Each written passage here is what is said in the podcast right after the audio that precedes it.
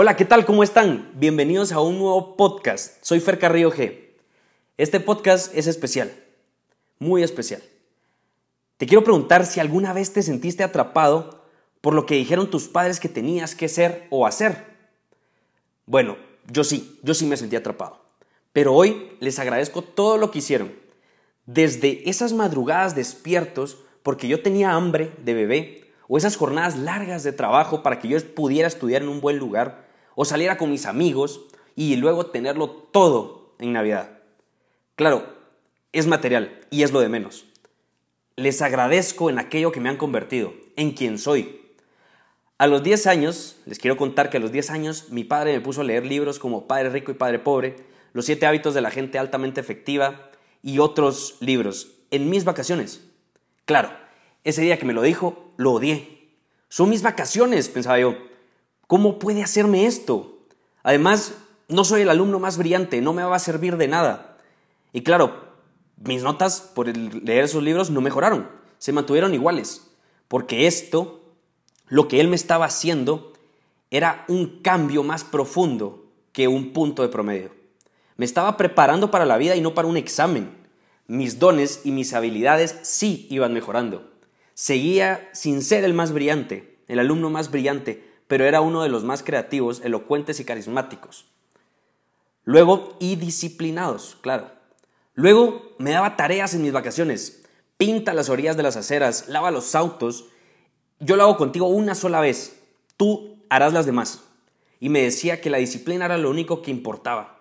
Y claro, seguía odiándolo, porque eran mis vacaciones. A los 12 años no tienen idea de las veces que había llorado por él, porque nunca era suficiente. Si sacaba un 85 de nota en alguna clase, me decía, lo pudiste haber hecho mejor. Yo me frustraba porque sentía que lo había hecho muy bien. Me empecé a cansar de nunca ser suficiente para él, porque él es un genio. Pero lo que buscaba, y ahora me doy cuenta, es que lo diera todo al momento de hacer cualquier cosa. Me decía que le, que le contaba a mi abuelita, o se hace bien o no se hace, porque me frustraba. Me frustraba con él porque no entendía la razón de su insatisfacción conmigo. Ver que muchos papás felicitaban por un trabajo medio hecho a sus hijos y yo con un trabajo excelente me dijera que se podía hacer mejor. No entendía por qué siempre me pedía hacer el doble de lo que yo sentía ser capaz de hacer. Yo chillaba a mares. Chillar, para los que están en otro país, es llorar. Y pensaba que no me quería. Pensaba que yo era un error, que todo lo hacía mal. Y que yo fuera tan inquisitivo y energético no ayudaba en lo absoluto, porque sobrepensaba mucho las cosas. Tanto que me quise ir del planeta, porque me decía que la vida iba a ser 100 veces más dura de lo que él era. Y así yo no quería vivir en esta vida, ¿no? Hoy me doy cuenta que era al revés. Mi padre me ama tanto que no me quería ver fracasar. Mi padre me ama tanto que evitó que yo fuera un mediocre.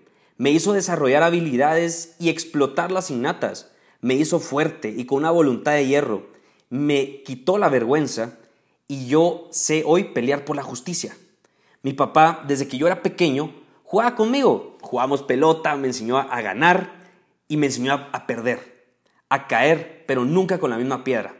Me enseñó a ganar desde que yo era pequeño, competía con, con un de esos carros que son como pequeños de batería, de que tienen los niños, eh, unas competencias que organizó una marca de, una bebida gaseosa y organizó cuatro carreras y las cuatro la gané. Las gané porque él estaba a la par mía todo el trayecto. Claro, me enseñó a manejar moto hasta que llegó la hora en que me enseñó a ser íntegro, disciplinado, leal y honesto. Hoy, a mi padre, a pesar de todo eso, a pesar de todo lo que yo creía que, que yo era para él, hoy le puedo llamar cuando quiera y decirle que lo amo. De hecho, así siempre me despido de él cuando lo llamo o cuando me voy de casa o, y además le puedo dar abrazos largos, largos, porque pues en parte soy el más cariñoso de la familia, me encanta dar abrazos. Pero además hoy le agradezco profundamente lo que hizo conmigo. Me dio todas las herramientas para ser una persona exitosa. Lo admiro y aunque pensemos diferente en casi un 90% de las cosas yo lo escucho, lo respeto y lo amo a muerte. Mi viejito, el men, el brother, el qué tal culero. Para aquí en Guatemala, culero es como mi hermano o algo así. Como a veces nos molestamos. Yo te quiero decir, no importa si eres hijo o padre, a ti que me estás escuchando, el amor es la clave. El amor es la clave en todo. No de forma romántica, sino el amor real, desprendido y desinteresado. Muchas veces, tú, si eres hijo, nuestros papás hacen cosas que consideramos no correctas para nosotros, pero nos harán mejores personas.